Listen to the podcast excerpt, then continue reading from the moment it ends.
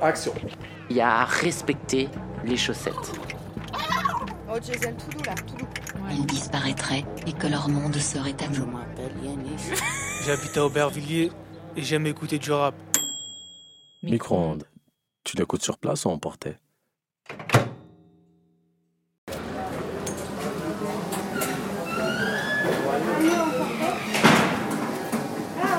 Monsieur, emportez sur place. Sur place. D'accord, allez-y. Ok.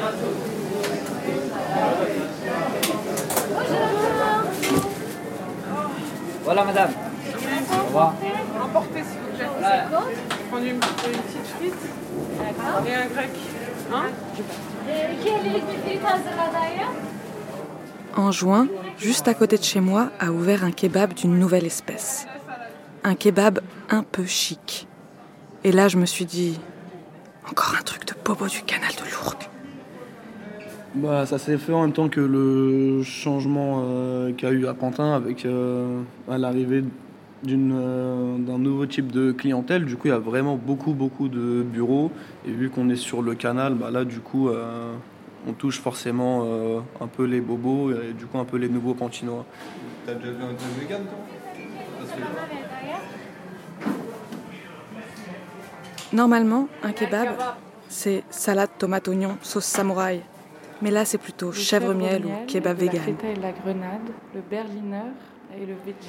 Je me suis dit que sous mes yeux se jouait une bataille silencieuse entre le pantin historique, populaire et son renouveau. Et moi, dans tout ça, je pouvais être la reporter de guerre. Un micro Bon. pour faire un documentaire sur les kebabs. T'emmerdes. Ouais, ouais, je peux dire un truc. Moi, au fond, je préfère les légumes bio et les terrasses au bord de l'eau. Mais quand même, j'aime bien aller au kebab. C'est pas végé, mais c'est mieux que McDo. Et au moins, je fais vivre les petits commerces. Le kebab, c'est important. Bien, bien sonné, bien, bien mangé, viens ici, d'accord? Alors, y a-t-il une bataille des kebabs dans le 93 entre ceux qui tentent de survivre et ceux qui défont le lien social à coups de kebab parfum sucré-salé La poivronade, aussi on fait le kebab chèvre miel, donc c'est un bon mix qui se démarque euh, des autres. Sauf que, ben, le kebab chic, c'est pas une multinationale diabolique, ni ces putains de parisiens. Parce que vous, vous êtes, vous êtes de Pantin à la base? Ouais, depuis 2006, ouais. Donc j'étais en primaire à Pantin, au collège à Pantin. Et euh, du coup, ouais, j'ai un peu grandi ici, quoi. On va dire que j'ai baigné dans ça, mais les parents avant, ils avaient un, un kebab à Montreuil, du coup. Et euh, en 2018, euh, j'étais parti à Istanbul travailler un peu là-bas, du coup. euh, vous avez, Parce que vous avez une famille originaire de, de Turquie enfin, Oui, c'est vrai, je suis turc. Ouais, je suis turc totalement. Je, suis- je suis turc et du coup, euh, enfin, dans ma famille, on est beaucoup dans la, dans la restauration. Coup, euh, enfin, c'est facile d'apprendre. Et puis, l'original gangster kebab, Original, gangster kebab. il avait aussi des aspirations louches. Alors, le, le concept initial, c'était pas vraiment le kebab au vrai sens classique du terme, mais c'était vraiment dans. On était dans une optique de développer un autre concept de poulet au feu de bois, de, de burger euh, maison avec des fromages français, euh, bio, etc.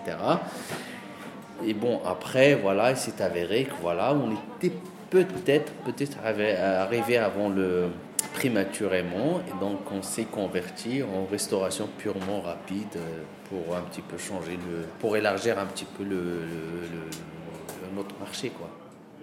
Mais du coup, alors, elle se joue où la bataille? Est-ce qu'il y a de la compétition un peu entre les kebabs? Est-ce que vous pensez que vous avez chopé de la clientèle, qu'il y en a qui vous chopent de la clientèle? Non, je pense que le gâteau il est assez grand pour tout le monde, pour que tout le monde ait sa part.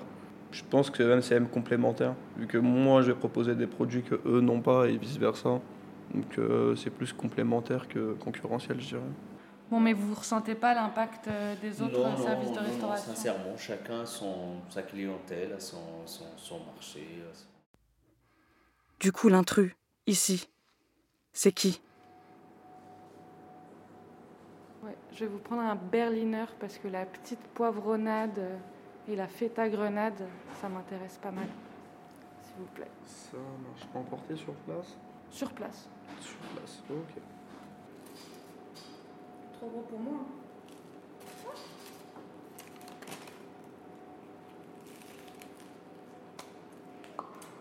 On met partout. C'est super bon. La guerre des kebabs n'aura pas lieu. Mm.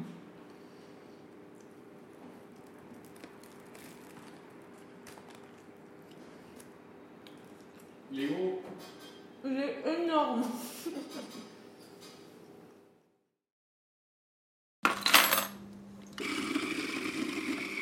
Micro-ondes, ce sont des formes courtes qui ont vu le jour ici, À la cassette lors des stages de création sonore, et que vous pouvez maintenant emporter en podcast.